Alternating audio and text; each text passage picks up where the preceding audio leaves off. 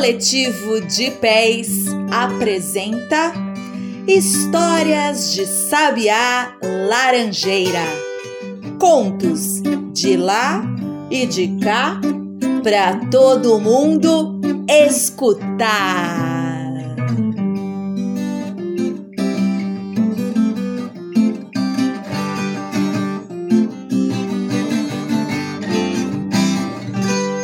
E agora, nossa hora da história. Hoje com Sonha Zé.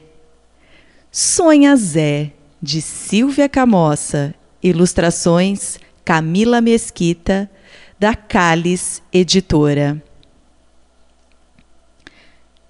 Pedro abre os olhos e o seu corpo de menino desperta pés nos chinelos, chinelos no tapete. O primeiro passo é lento, o segundo, desatento. Os demais não serão todos iguais. A água do banheiro é fria, a pasta de dente caminha pelas cerdas da escova. Um novo sabor encontra a boca, e o hálito da noite ganha o frescor da manhã. O café quente cai sobre o leite, a manteiga abraça o pão. O calor se aproxima, o sol aparece. Pedro vai à escola. Depois das aulas, ajeita-se em seus sapatos e caminha até a pracinha onde mora o amigo Zé Jornal.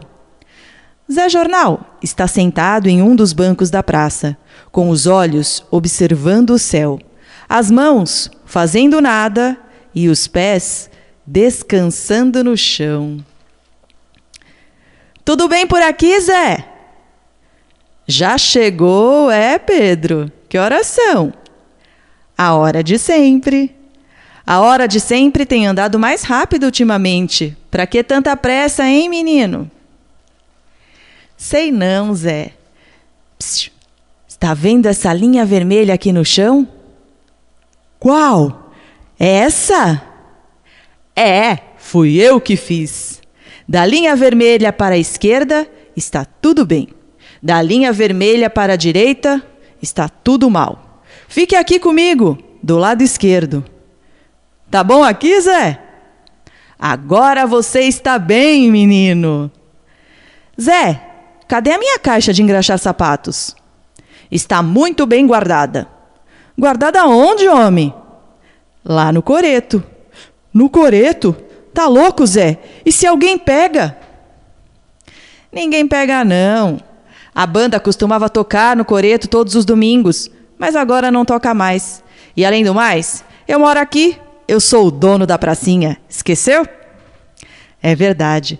Todo mundo diz que você é o dono da pracinha. Eu acho isso engraçado, sabia? É porque eu moro aqui, Pedro. Espera um minuto que eu vou buscar a sua caixa. Tá.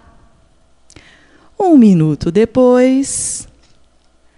Pronto, aqui está. Zé, obrigada por tomar conta da minha caixa de engraxar todas as noites, viu?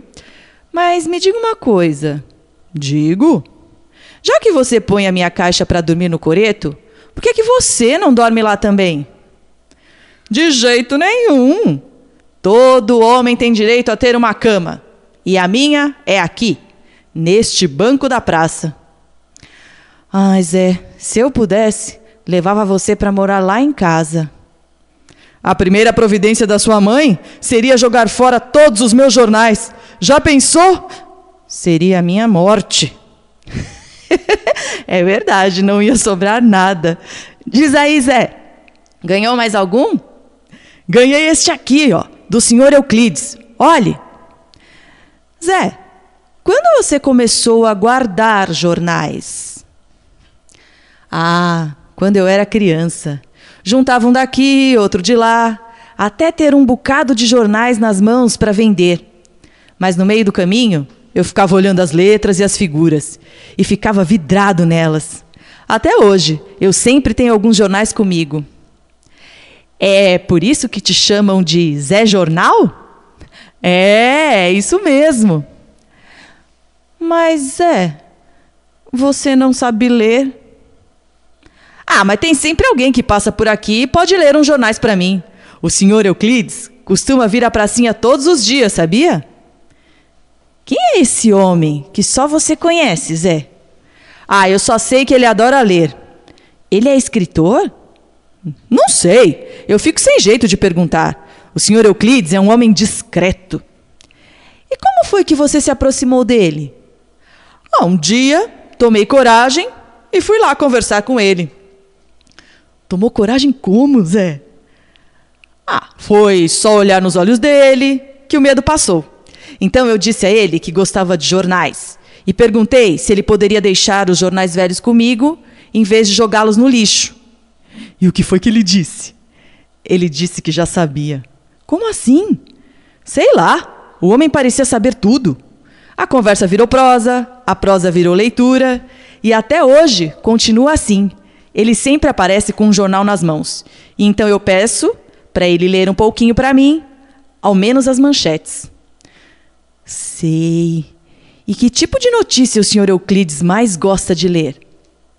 As notícias sobre o mundo. E eu fico ouvindo e imaginando tudo que o senhor Euclides lê. Pedro, eu não sei ler nem escrever, mas eu sei imaginar. E o que você está imaginando agora, Zé? Sabe essa linha vermelha que eu fiz aqui no chão? Como não? Da linha vermelha para a esquerda está tudo bem, da linha vermelha para a direita está tudo mal. Só você, Zé, para inventar essas coisas. Pois é, eu estou imaginando um jornal que tenha esta linha também. O que você acha? Como assim? Uma linha vermelha desenhada na vertical, bem no meio do jornal. E então, nós podemos fazer o seguinte: da linha vermelha para a esquerda, colocamos as notícias boas. Da linha vermelha para a direita, colocamos as notícias ruins. Mas e depois? Depois, pegamos uma tesourinha e cortamos o jornal ao meio, bem em cima da linha vermelha. Jogamos fora a parte com as notícias ruins e ficamos só com as notícias boas. Entendeu? Você está inventando um jornal só com notícias boas? Uau!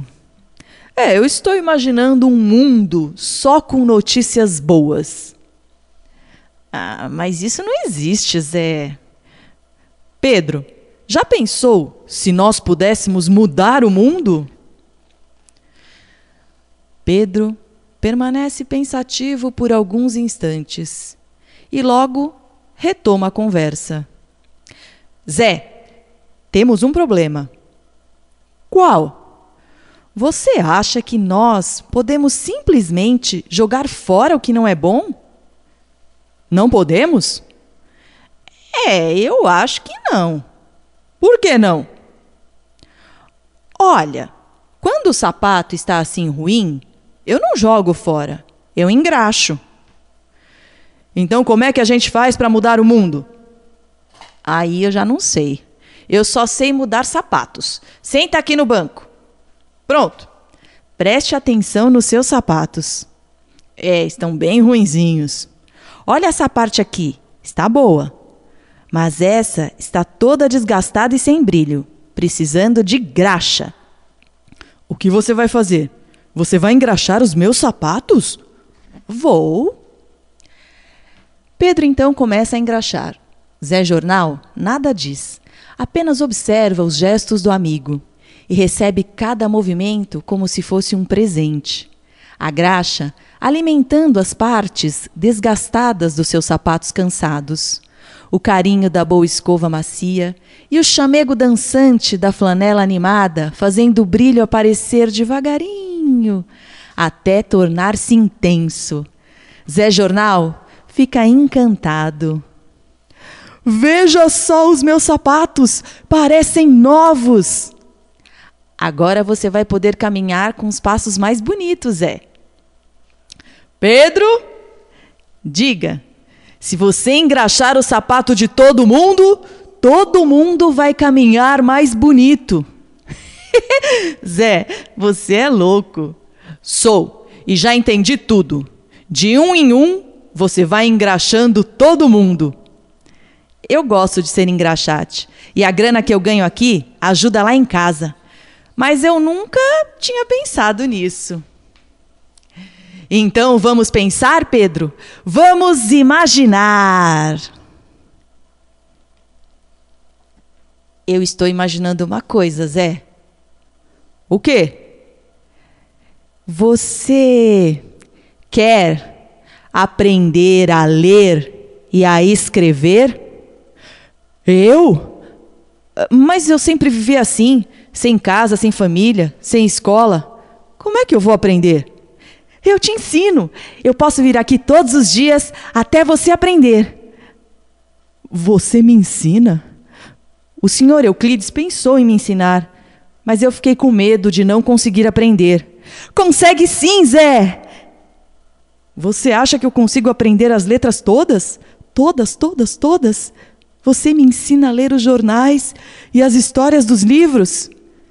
Ensino, Zé. Eu te ensino tudo o que eu sei. Imagina só, eu sabendo ler e escrever e com esses sapatos novos. O que você faria, Zé? Ah, eu procuraria um emprego de entregador de jornal e poderia começar entregando os jornais. Depois, continuaria estudando e então eu poderia procurar emprego no próprio jornal. Já imaginou, Pedro? Você é um jornalista, Zé! Vamos começar agora! Eu vou te ensinar o alfabeto e depois nós vamos escrever o seu nome. Pedro abre a sua mochila e tira de dentro dela uma folha de papel em branco e um lápis olha para o amigo e coloca um dos lápis em suas mãos. No horizonte, o pôr do sol anuncia o fim da tarde. Olhos nas letras. A primeira leitura do alfabeto é lenta, a segunda, atenta. As demais não serão todas iguais. O desenho do A é quente, a mão está experimentando o lápis ajudando o grafite a caminhar pelo jornal. O B beija a lua e o perfume da noite se aproxima. A letra C quer abraçar o mundo. O D está cheio de vida. A letra E despertou a fé. Uma estrela nasceu. Pedro está voltando para casa. No banco da praça, escrevendo seu nome em um novo papel, sonha Zé.